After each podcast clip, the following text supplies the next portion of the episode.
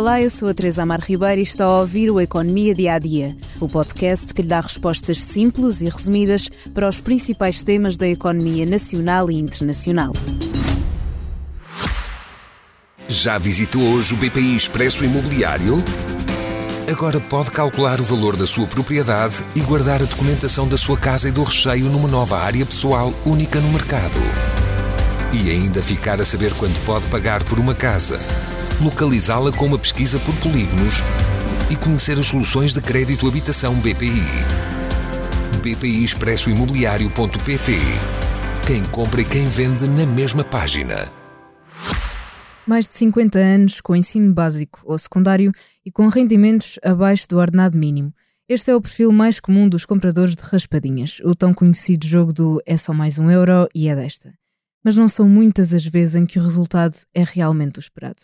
Seja nos cafés ou nas tabacarias, a verdade é que as raspadinhas são o jogo mais rentável da Santa Casa da Misericórdia de Lisboa, ao serem responsáveis pelo ganho de 1,5 mil milhões de euros brutos por ano, o que fazendo as contas significa que a Santa Casa ganha 4,2 milhões de euros por dia só em raspadinhas.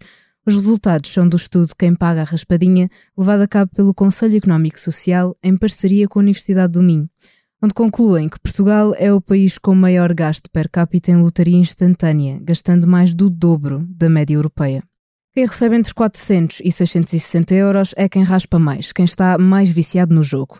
E porquê? Porque sentem que precisam de jogar para ganhar dinheiro, o que acaba por ser uma falácia, já que quem joga muito, em média, perde dinheiro, segundo o Conselho Económico mas ser fácil de comprar, barato e com um prémio imediato, quase que desculpa a repetida frase é um café e uma raspadinha, por favor. Assumindo que todos os inquiridos responderam a verdade quanto ao que gastam em raspadinhas e não se perderam nas contas, os gastos anuais médios ficam nos 38 euros. Mas com base nos relatórios de contas da Santa Casa da Misericórdia, seria de esperar um valor de 140 a 160 euros anuais, mas a subestimação dos valores gastos é uma das distorções cognitivas mais frequentes nas pessoas com jogo problemático ou patológico. Neste momento, já correspondem a 30 mil dos 100 mil adultos viciados neste jogo. Muitos mostram sintomas de depressão, ansiedade e stress. Também consomem mais tabaco, café, bebidas energéticas, álcool e outras substâncias, como cannabis ou cocaína, o que mostra que são pessoas vulneráveis a nível de saúde.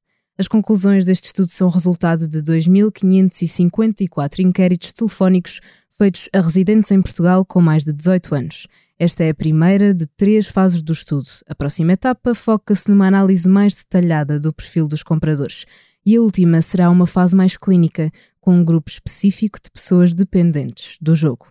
É a sua dose de economia de hoje e para saber mais sobre o tema, leia o artigo de Raquel Moleiro no site do Expresso. Ainda o convido a ouvir o podcast Comissão Política, A Arte de Governar para Totós, quem assombra o fantasma de Cavaco, e o do BCE. Os comentários são de Vitor Matos, Eunice Lourenço e João Vieira Pereira, com moderação de David Diniz. Obrigada por estar desse lado. Se tem questões ou dúvidas que gostaria de ver explicadas no Economia Dia a Dia, envie um e-mail para tearribeira.express.empresa.pt. Voltamos amanhã com mais novidades económicas.